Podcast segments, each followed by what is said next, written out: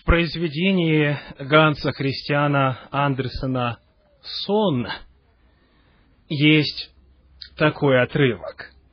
Пастор громко и сурово доказывал слушателям, что все люди безбожники, что Бог накажет их, вергнет по смерти в гиену огненную, где огонь неугасимый и червь неумирающий. Вечно будут они мучиться там без конца, без отдыха. Да, страшно было даже слушать, тем более, что пастор говорил с такой искренней верой. Все бывшие в церкви просто трепетали от ужаса. Знакомая картина Божьего суда, не правда ли? Фактически весь христианский мир разделяет точку зрения о том, что разгневанный Бог будет вечно, без конца, мучить тех, кто не избрал идти его путем. Мне посчастливилось родиться в семье, которая не разделяет такое варварское представление о Боге. Мне посчастливилось родиться в семье, которая знает библейскую истину о условном бессмертии души. Но, тем не менее, вопрос суда, отношения к нему, ожидание его всегда, с самого детства, вызывал во мне неприятные ощущения и неприятные ассоциации. И вот почему. Там, где я вырос, там, где совершали пасторское служение мои родители, была очень распространена идея о том, что поскольку сейчас на небе идет следственный суд, который начался в начале с кого? С Дома Божия, с тех, кто уже почил в Господе. Но вот-вот когда-то должен наступить момент, мы не знаем когда, но скоро, а кто его знает, может быть, уже наступил, когда на этом небесном суде, у Божьего престола, в небесном святилище, начнется суд над живыми. И потому нужно ходить в страхе Господнем. Нужно помнить, что вдруг вот в этот момент, когда ты немножечко расслабился, когда ты позволил себе немного зайти на территорию греха, твое имя вдруг рассматривается в этот момент на суде. И по состоянию твоему на данный момент будет решена твоя вечная участь. И, может быть, ты даже не знаешь, что уже погиб для вечности. Доктрина о следственном суде в некоторых кругах адвентистской церкви использовалась и продолжает использоваться для устрашения, для того, чтобы мотивировать людей на уровне страха, который является очень сильным инстинктом, жить по воле Божьей, соблюдать закон Божий, быть вегетарианцем и так далее, и так далее. И потому, когда верующие собираются на богослужение, то вместо того, чтобы, как призывает Священное Писание, радоваться о Господе, чтобы была атмосфера, пропитанная Божьей любовью и благодатью, за исключением тех особых, торжественных богослужений, которые установлены в Доме Господнем, люди каждый раз приходят с удрученными лицами, приходят, как им кажется, в страхе Господнем, следят не только за ногою своею, но и за всем остальным, что можно сделать объектом слежки, и хорошо, если у себя, но очень часто у всех, кто рядом присутствует на собрании. Моя проповедь сегодня, дорогие братья и сестры, называется «Благая весть о суде». Благая весть о следственном суде. Сегодня на основании Священного Писания я хочу вместе с вами раскрыть вопрос о том, в действительности ли мы, живущие в данный момент, находимся в опасности быть судимыми даже не зная об этом, и быть судимыми в тот момент, когда по причине слабости человеческой, несмотря на все свое желание жить угодно воле Божьей и ходить по путям Господним, мы судимы и навсегда потеряли вечность. Приглашаю вас открыть книгу Откровения, 14 главу. Книга Откровения, 14 глава, в которой мы прочитаем стихи 6 и 7. Книга Откровения, 14 глава, стихи 6 и 7. «И увидел я другого ангела, летящего посредине неба, который имел вечное Евангелие, чтобы благовествовать живущим на земле и всякому племени, и колену, и языку, и народу. И говорил он громким голосом, «Убойтесь Бога и воздайте Ему славу, ибо наступил час суда Его, и поклонитесь сотворившему небо и землю, и море, и источники вод». В этих двух стихах, которые отражают весть первого ангела, представлено два очень важных слова, которые мы можем по своему свободному выбору сделать своей мотивацией. Какое первое слово? Он имел что? Вечное Евангелие. Слово Евангелие, как известно, означает благая весть, радостная весть. Более того, а, как говорят американцы, exciting news. Такая, которая зажигает человека, которая не просто принимается к сведению, а которая пускает человека буквально в пляс. Это один подход к вести о том, что наступил час суда его. Но в этом же отрывке есть и другое слово. Какое? Убойтесь Бога. Убойтесь Бога. Скажите, на что вы обращаете внимание в первую очередь? Что для вас важнее в этой вести? Убойтесь Бога или радость от того, что суд наконец-то начался? Что пророчества Даниила 8 главы и 7 главы наконец-то начали исполняться, а это означает, что все земные проблемы будут очень скоро, окончательно и навсегда разрешены. В зависимости от того, на чем человек акцентирует свое внимание, на благой вести о суде или на вот этой боязни, на этом страхе – от этого зависит вся атмосфера, э, весь фон, на котором протекает духовный опыт человека. Священное Писание говорит о том, что убояться Господа – это часть чего? Евангелия, вечного Евангелия. И потому именно в свете любви Божьей, в свете благодати Божьей, в свете Божьей милующей действующей ныне благодати, мы должны рассматривать суд. Итак, для пользы тех, кто гость на нашем собрании и не знаком с такими терминами, как следственный суд и очищение небесного святилища, давайте коротко напомним, о чем идет речь. В книге Даниила в седьмой главе, в стихах 9, 10, 13 и 14 Пророк Даниил описывает этот небесный суд. Книга Даниила, 7 глава, стихи 9, 10, 13 и 14. «Видел я, наконец, что поставлены были престолы, и восел ветхий днями. Одеяние на нем было бело, как снег, и волосы главы его, как чистая волна. Престол его, как пламя огня, колеса его, пылающий огонь. Огненная река выходила и проходила пред ним, тысячи тысяч служили ему, и тьмы тем предстояли пред ним, судьи сели и раскрылись книги видел я в ночных видениях.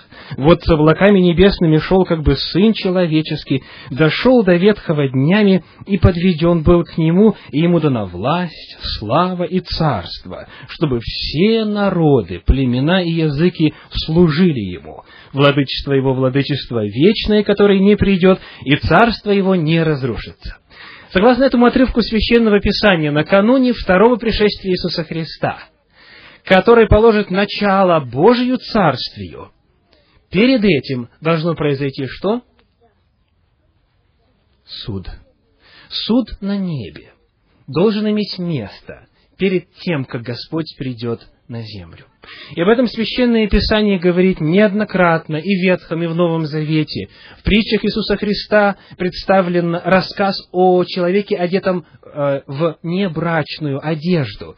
И результатом является того, что его выкидывают во тьму внешнюю. Перед наказанием будет суд над всеми теми, кто однажды откликнулся прийти на брачный пир, и кто от момента проповедования Евангелия стал частью Дома Божьего. В книге Откровения 22 главе, в 12 стихе, Христос говорит, «Те гряду скоро», и дальше что? И возмездие мое со мною, чтобы воздать каждому по делам его. Иисус Христос, когда грядет на нашу землю, Он придет уже с возмездием, Он придет с готовым решением, которое было принято во время суда накануне Его пришествия. В восьмой же главе книги пророка Даниила, в 14 стихе, содержится пророчество об очищении святилища, которое мы исследовали сегодня, и по хронологии исторических событий 7 и 8 главы мы узнаем, что суд на небе и очищение небесного святилища – это одно и то же событие. Для того, чтобы нам дальше продолжить исследование того, что Священное Писание говорит касательно благой вести о следственном суде – Давайте ответим еще на один вопрос. Скажите, для пользы кого проводится следственный суд? Первый вариант. Для пользы Бога. Кто так считает? Навряд ли. Почему? Потому что Господь не нуждается в разбирательстве. Он знает конец от начала. Он знает заранее все. Может быть, этот суд проводится для человека? Нет. Людей нет на этом суде. В описании люди не присутствуют. Кто присутствует на суде помимо Бога? Отца, Его Сына? Кто? Ангелы. Тьмы тем и тысячи тысяч. Это вот та фраза, которая всегда в Священном Писании описывает в контексте Божьего престола ангельские воинства и, в принципе, всех иных небожителей, подобных нам человеческих существ. Следственный суд нужен для того, чтобы там во Вселенной, в небесных просторах, которые не запятнаны грехом, все могли удостовериться в том, что Бог справедлив, когда с нашей грешной земли, оскверненных грехом людей, приглашает жить в незапятнанном грехом мире. Суд нужен для того, чтобы дальше, в 16 главе книги Откровения, прозвучали голоса двух ангелов. Как они звучат? Праведен ты, Господи, и свят, потому что так судил. И это звучит в контексте излития язв после того, как небесный суд закончился. Все небесное воинство, все небожители, вся вселенная должна удостовериться в том, что Бог праведен, что Он любвеобилен, что Он свят, что Он справедлив. И именно для пользы небожителей – для решения глобальных вопросов греха во Вселенной проводится этот суд. Ну что ж, думаю, мы заложили некоторый достаточно уже основательный фундамент, в особенности для пользы тех, кто нов и этой идеей еще не занимался. Теперь мы готовы перейти к ответу на вопрос, будет ли суд над живыми в то время, когда мы продолжаем каждый день, каждый час, каждую минуту и каждую секунду своей жизни делать нравственный выбор. И наш сегодняшний выбор, и наш завтрашний выбор могут отличаться. Не настигнет ли нас следственный суд, не появится ли там, в небесных чертогах, наше имя, тогда, когда мы не готовы, пали, как тот праведник, который падает семь раз. Для того, чтобы ответить на этот вопрос, нам необходимо проследить хронологию последних событий. Но прежде я хочу указать некоторые противоречия, которые я нахожу, сравнивая теорию о том, что над живыми будет следственный суд, пока они еще продолжают жить и делать выбор в свете священного писания. Во-первых, этот постулат в чем-то напоминает доктрину о безусловном предопределении. Эта доктрина учит, что еще до рождения человека изначально Бог, а, будучи суверенным правителем, в единоличном, в одностороннем порядке принимает решение о том, что вот эта сестра погибнет, а этот брат спасется. Доктрина определения говорит фактически о том, что от нашей жизни, от нашего выбора, от нашей свободной воли ничего не зависит. Они, в принципе, отсутствуют, наш выбор и наша свободная воля. Ты можешь стараться, ты можешь продолжать расти духовно, ты можешь стремиться к Господу, а решение касательно тебя уже принято в самый неблагоприятный для тебя момент. Потому что утверждается, что мы не знаем, в какой момент наше имя предстанет перед небесным судом. И здесь очень ясная параллель с этой небиблейской доктриной о определении, что от нашего выбора фактически ничего не зависит уже теперь после того момента, когда мы проявили слабость, если она совпала с временем рассмотрения нашего дела на следственном суде. Во-вторых, Второе противоречие, которое я нахожу с этой концепцией, заключается в том, что поскольку, как мы выяснили, суд проводится с участием ангелов и всей Вселенной, тьмы тем и тысячи тысяч, а судьи кто? В этом отрывке? Ну, давайте прочитаем еще раз. Огненная река выходила и проходила пред ним. Тысячи тысяч служили ему, и тьмы тем предстояли пред ним. Судьи сели и раскрылись книги. Является ли Бог здесь судьей в этой картине? Так, на основании текста. Является ли Бог судьей? Нет. Кто судьи? Небожители ангелы, вот те тьмы, тем и тысячи тысяч, которые собрались вокруг Божьего престола специально для того, чтобы, просматривая небесные книги, принять решение и удостовериться в том, что решение, которое Господь принял о человеке, каждом лично, верно, справедливо. Поскольку судьями являются ангелы, которые, согласно Библии, не обладают знанием будущего – то есть они не знают, каким я буду через год. Они не знают, буду ли я по-прежнему совершать пасторское служение.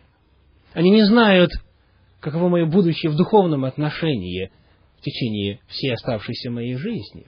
Скажите, как они могут вынести решение касательно моей вечной участи, если они не знают, чем мой путь земной закончится?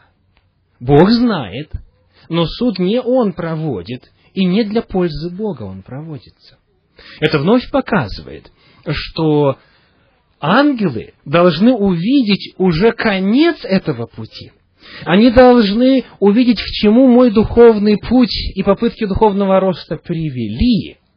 И тогда на этом основании они смогут удостовериться и сказать истины и праведны суды твои. Это означает, что до тех пор, пока я в состоянии делать выбор, надо мной не может произойти следственный суд. В-третьих, третья проблема, которую я хотел бы указать в связи с этой распространенной в некоторых кругах идеей, заключается в том, что она противоречит фактически самой сути божественной природы. Священное Писание дает очень немного определений того, что есть Бог или кто есть Бог. Давайте я начну. Бог есть... Я думал, вы скажете огонь поедающий. Бог есть любовь. Бог есть огонь поедающий. А что должно быть нашим мотивом служения Господу? Любовь. Фактически книга Откровений, 21 глава, 8 стих говорит, что участь в озере огненном, помимо иных, еще и кого? Давайте прочитаем. Книга Откровения, 21 глава, 8 стих говорит. Спасибо. Первое слово, которое используется здесь, Откровение 21.8, для тех, кто конспектирует. Боязливых же и неверных, и скверных, и иных. Участь в озере, горящим огнем и сею, это, серую, это смерть. Вторая. Если человек живет с чувством боязни, то он наверняка угодит в озеро огненное. И потому Иоанн пишет, любовь что делает? изгоняет страх. Любовь Божия, которую мы познаем, которую мы живем, которую мы понимаем, которую делаем частью своей жизни, она изгоняет страх. И потому мы имеем, согласно апостолу Павла, в день суда что? Дерзновение. Что это означает? Уверенность, смелость, а главное спокойствие. Спокойствие. У нас нет страха. У нас нет страха перед судом и перед рассмотрением нашего имени. Вместе с тем, вот это упомянутая мною в начале проповеди, картина касательно следственного суда, она как раз-таки нагоняет страх. Она пытается на уровне этого мотива в человеческом естестве побудить, подтолкнуть, заставить человека жить по воле Божьей, чтобы не оказаться в числе погибших.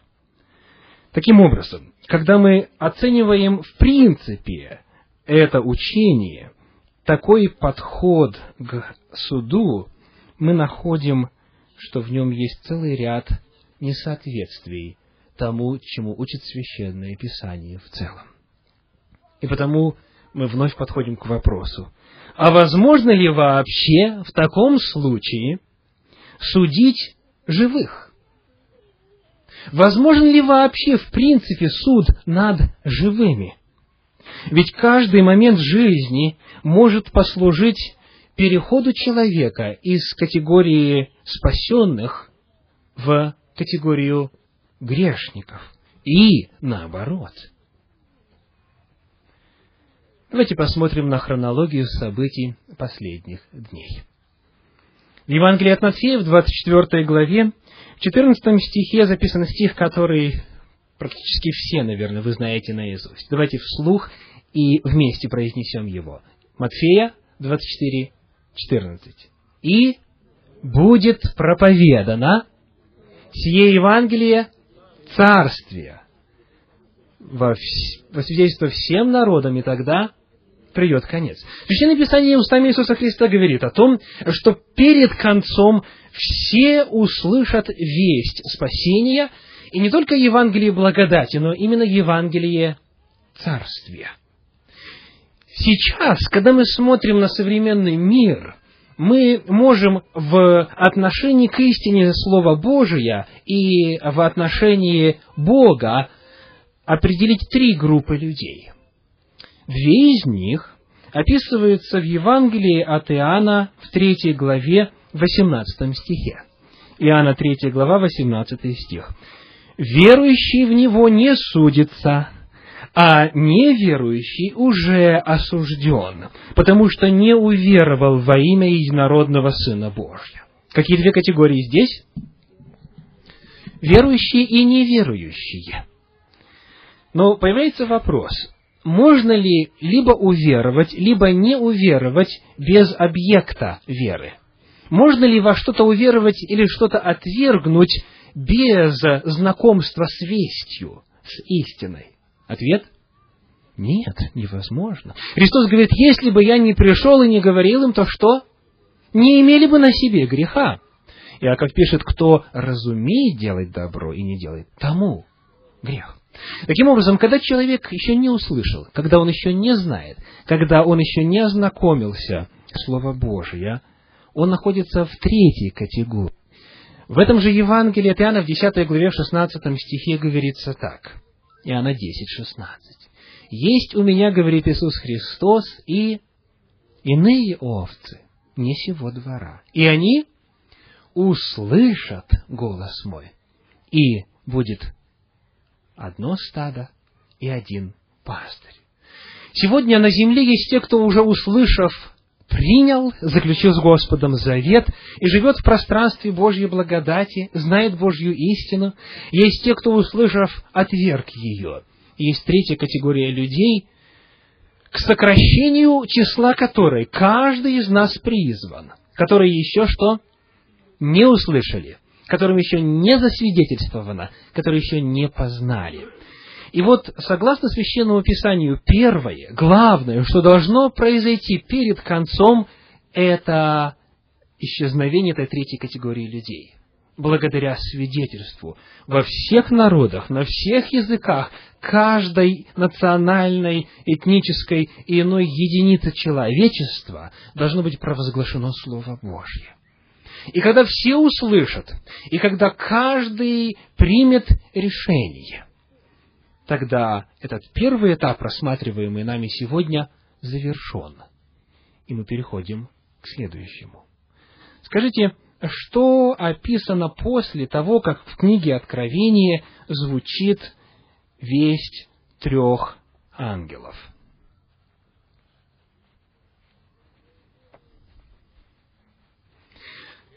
В 13 главе описывается распространение системы зверя, системы Антихриста – в 14 главе описывается весть предостережения от Бога, а потом что? Ну что ж, давайте обо всем по порядку. Когда каждый человек, услышав весть, определится со своим выбором, о чем Иисус Христос очень ярко и многократно говорил, в притчах о пшенице и плевелах, об овцах и козлах, о пяти мудрых девах и пяти неразумных, о рыбе всякого рода, которую затем ангелы разделяют. Когда этот процесс завершится, о котором Священное Писание говорит неоднократно, то результатом этого выбора будет либо печать Божия, либо начертание зверя. В книге Откровения описываются две группы людей по итогам распространения истины Слова Божия и оценки человека и отклика человека на нее. В книге Откровения в седьмой главе в первых четырех стихах говорится так. Откровение, седьмая глава, первые четыре стиха. После сего видел я четырех ангелов, стоящих на четырех углах земли, держащих четыре ветра земли, чтобы не дул ветер ни на землю, ни на море, ни на какое дерево. И видел я иного ангела, восходящего от востока солнца и имеющего печать Бога живого. И воскликнул он громким голосом к четырем ангелам, которым дано вредить земле и морю, говоря, «Не делайте вреда ни земле, ни морю, ни деревам, доколе не положим печати на телах рабов Бога нашего». Это первая категория людей, которые, услышав весть от Господа, откликнулись на нее положительно. Они же описываются семь глав спустя, в четырнадцатой главе книги Откровения, в первых пяти стихах. Там говорится так. Откровение 14 глава, первые пять стихов. «И взглянул я, и вот ангел, или агнец, агнец, стоит на горе Сионе, и с ним 144 тысячи, у которых имя Отца Его написано на челах. И услышал я голос неба, как шум от множества вод, и как звук сильного грома, и услышал голос как бы гуслистов, играющих на гуслях своих. Они поют как бы новую песнь пред престолом и пред четырьмя животными и старцами, и никто не мог научиться сей песни, кроме всех ста сорока четырех тысяч искупленных от земли. Это те, которые не осквернили женами, ибо они девственники. Это те, которые следуют за Агнцем, куда бы он ни пошел. Они искуплены из людей, как первенцы Богу и Агнцу. В устах их нет лукавства. Они непорочны пред престолом Божьим. Это первая группа людей.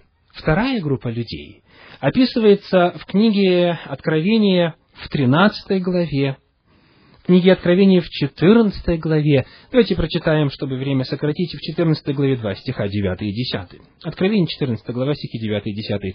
«И третий ангел последовал за ними, говоря громким голосом. Кто поклоняется зверю и образу его и принимает начертание на чело свое или на руку свою, тот будет пить вино ярости Божьей, вино цельное, приготовленное в чаше гнева его, и будет мучим в огне и сере пред святыми ангелами и пред Агнцем. Вторая категория людей – это те, кто отвергли весть спасения, это те, кто принимают начертание зверя. Нет иных категорий, нет иных групп, нет иных видов разделений. Печать Божья или начертание зверя, которое принимается по итогам распространения истины о Царстве, о Евангелии Царствия по всей земле. После этого когда заканчивается 14 глава книги Откровения. Следующий этап такой. Перед этим мы насчитали уже сколько этапов? Два. Первый – проповедь Евангелия о Царстве. Второй – печать Божья, начертание зверя. Полное окончательное разделение. Теперь третий. В книге Откровения в 15 главе, в стихах с 5 по 8 говорится следующее. 15 глава, стихи с 5 по 8. «И после сего я взглянул, и вот отверзся храм скинии свидетельства на небе, и вышли из храма семь ангелов, имеющие семь язв, облеченные в чистую и светлую льняную одежду и опоясанные по персям золотыми поясами и одно из четырех животных дало семи ангелам семь золотых чаш, наполненных гневом Бога, живущего во веки веков. И наполнился храм дымом от славы Божьей и от силы Его, и никто не мог войти в храм, доколе не окончились семь язв семи ангелов. Что описано здесь? В небесном святилище служение подошло к концу. Никакие действия уже больше не будут совершены. Говорится о том, что храм наполнился дымом от славы Божьей, и никто не мог войти в храм. Подобная картина однажды в истории Земли уже была. Кто помнит, когда?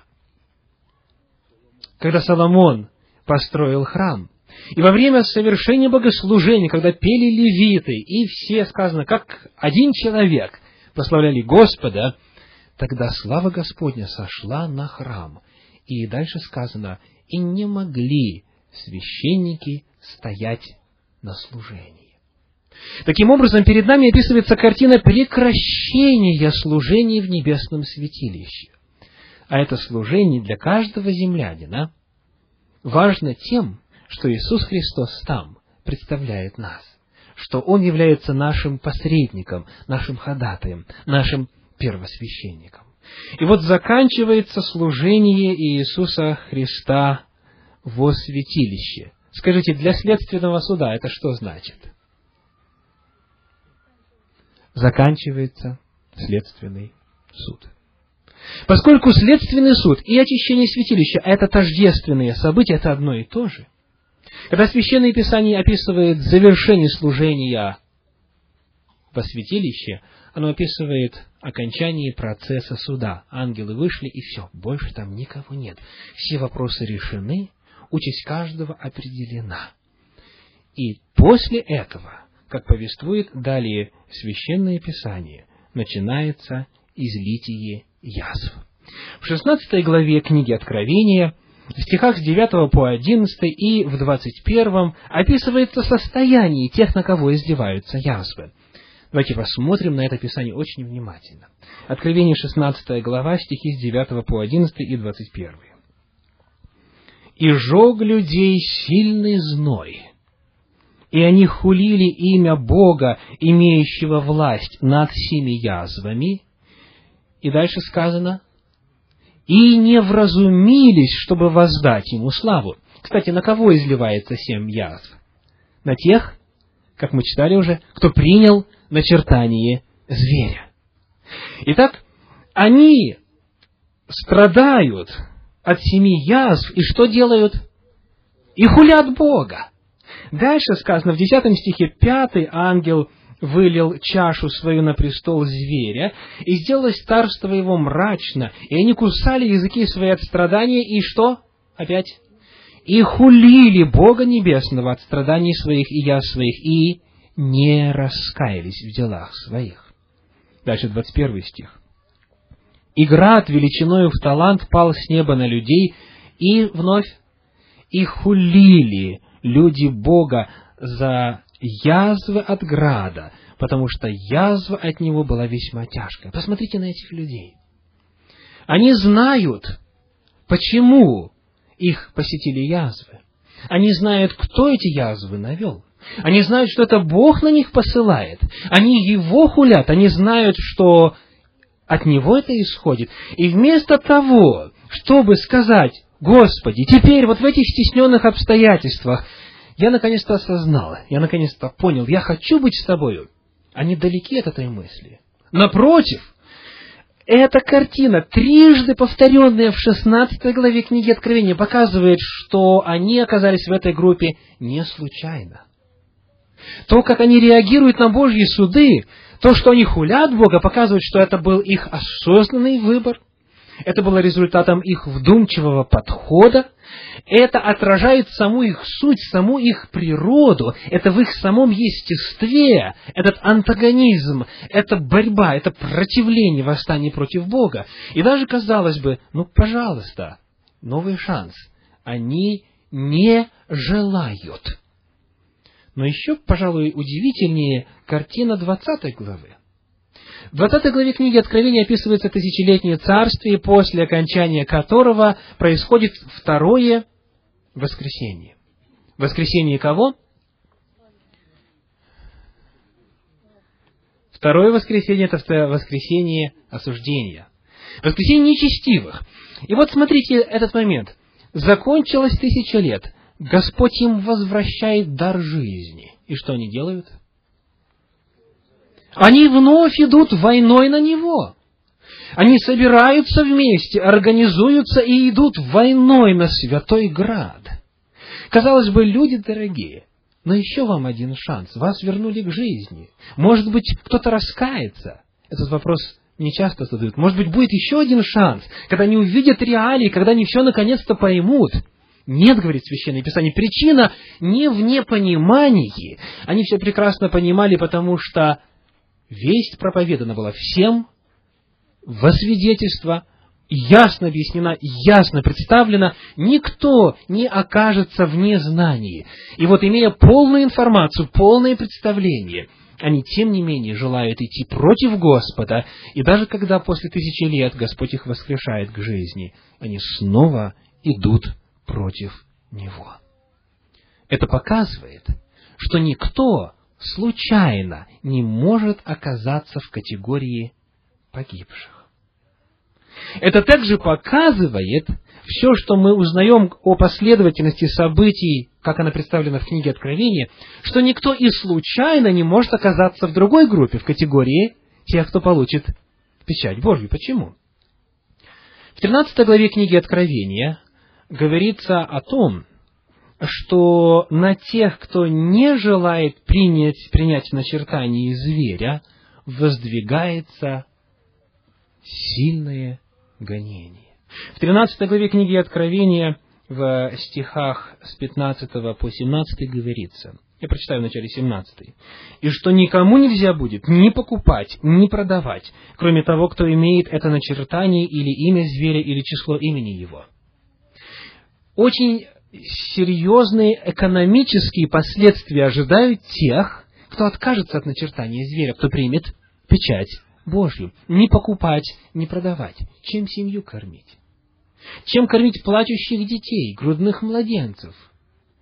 Откуда ожидать поддержки и помощи? Но все ухудшается в картине 15 стиха.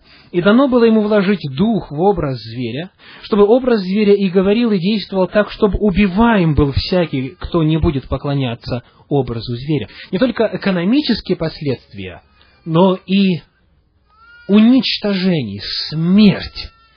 Очень трудно будет по-прежнему стоять на стороне воли Божьей, на стороне закона Божия, в контексте таких сильных преследований.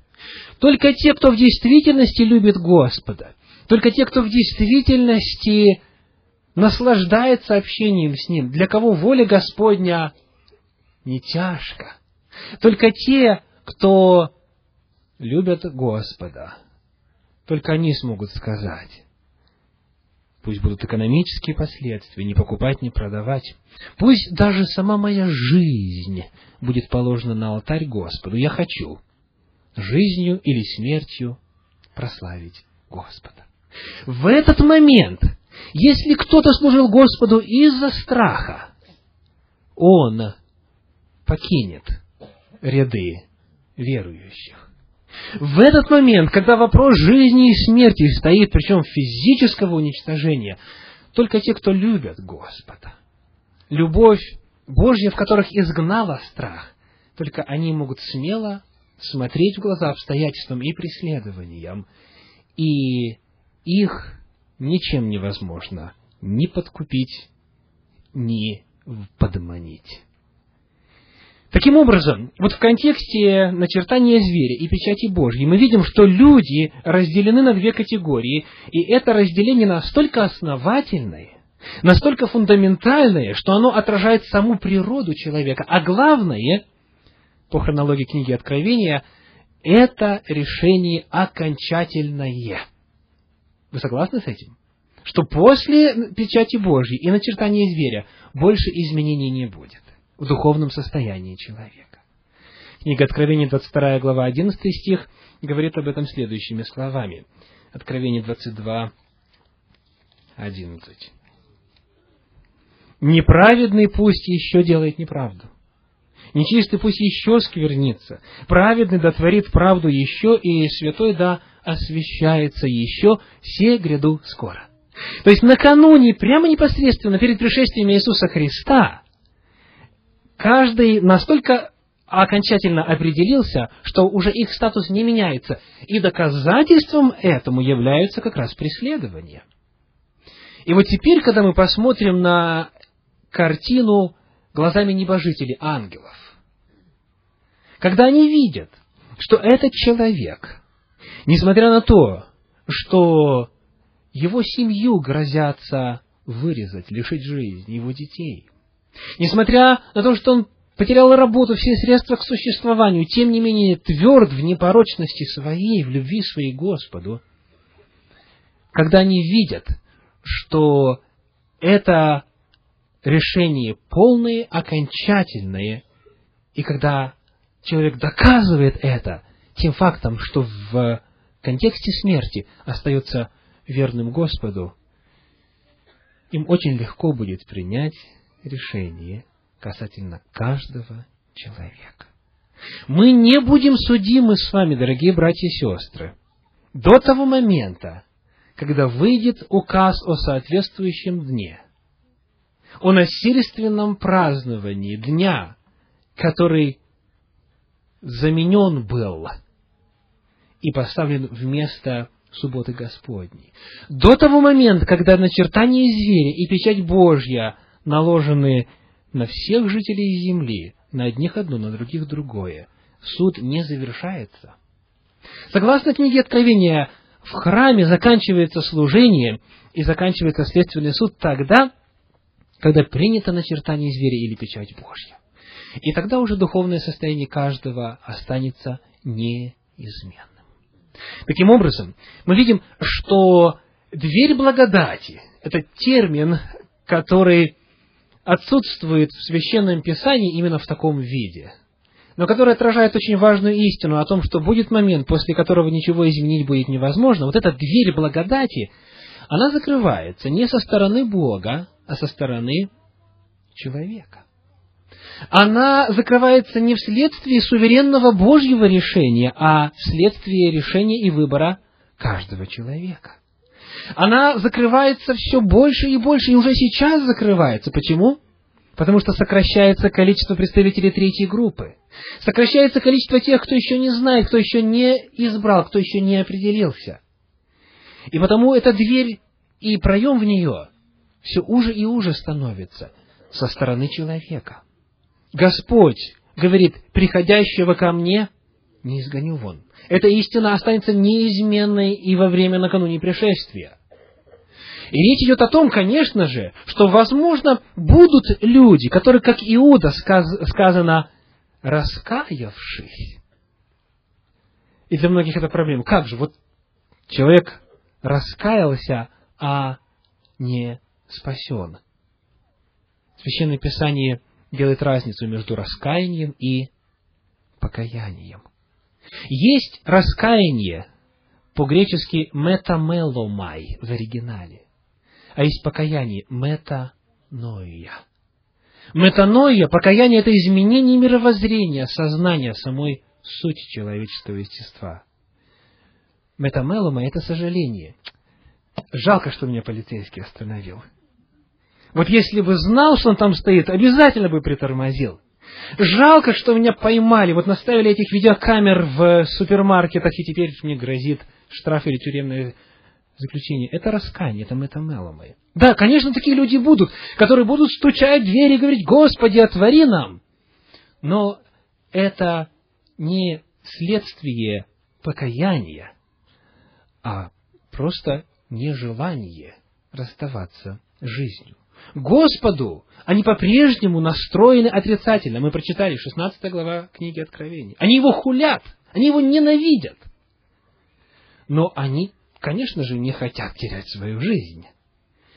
И вот, когда закончится следственный суд, когда завершится процесс проповеди Евангелия Царствия, когда печать зверя и, вернее, начертание зверя и печать Божья будут даны каждому человеку, или то, или другое, тогда закончится суд на небе. И суд над живыми случится в последний момент, прямо перед тем, как стопы Иисуса Христа уже готовы оставить небесное святилище и прийти на землю. В условиях жесточайших гонений – невозможно будет случайно оказаться в числе принявших печать Божью. Позиция каждого будет ясна и очевидна для всей Вселенной, ради которой проводится следственный суд. Итак, дорогие братья и сестры, благая весть о суде, она очень многогранна. Евангелие о суде может рассматриваться и в контексте оправдания, которое мы получим на суде – и в контексте того, что суд был вынесен в пользу святых Всевышнего, как говорит Даниила 7.22 в иных переводах. И в контексте того, что суд представлен как защита святых от системы зверя в седьмой главе книги Даниила. Но сегодня мне хотелось подчеркнуть один аспект следственного суда, благой вести о следственном суде, а именно то, что жить в страхе, боясь что сейчас, или завтра, или послезавтра, когда я еще живу и продолжаю делать выбор, вдруг мое имя будет рассмотрено в самый неблагоприятный для меня момент, чтобы этот страх исчез. Его не должно быть. Ему нет основания в священном Писании. Но для того, чтобы подготовиться к этим событиям, для того, чтобы перед лицом смерти быть в состоянии на деле показывать свою любовь к Господу, необходимо уже сейчас Его любить, уже сейчас к Нему прилепляться, уже сейчас смотреть на суд, как на возможность Богу показать своих детей. У американцев принято в кошельке носить фотографию своей семьи. И только встречаясь, они сразу начинают о себе рассказывать, о своей семье. Посмотрите на моего Марка, они говорят. У него голубые глаза, непонятно откуда. У жены карие, у меня карие, а у него голубые. Нас уверяли в том, что через шесть месяцев после рождения цвет поменяется. Не поменялся. Потом сказали, что через три года. Так и не произошло шесть лет спустя.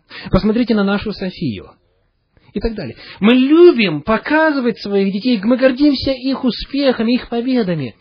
точно так же Господь гордится нами. Он желает всей Вселенной нас показать. Он желает показать, что мы верны Ему. Он показать, желает наши успехи, что мы победители. Он желает полюбоваться нами, Он желает гордиться нами, Он желает, чтобы мы, как говорит апостол Павел, послужили похвале славы Его, чтобы Он прославился. И вот для того, чтобы это произошло, сегодня время, дорогие братья и сестры, начинать признаваться Богу в любви. Сегодня время укреплять свои взаимоотношения с Богом. Не ожидать какого-то магического события в будущем, излития позднего дождя Святого Духа, когда наконец-то все это и случится в одночасье. Сегодня это время. Сегодня день благодати, сегодня день спасения. Начните с сегодняшнего дня. Я обращаюсь к тем, кто еще не принял Господа. Начните с сегодняшнего дня, те, кто еще не обрел во Христе Спасителя. И отныне, я обращаюсь к спасенным, укрепляйте свои взаимоотношения с Господом.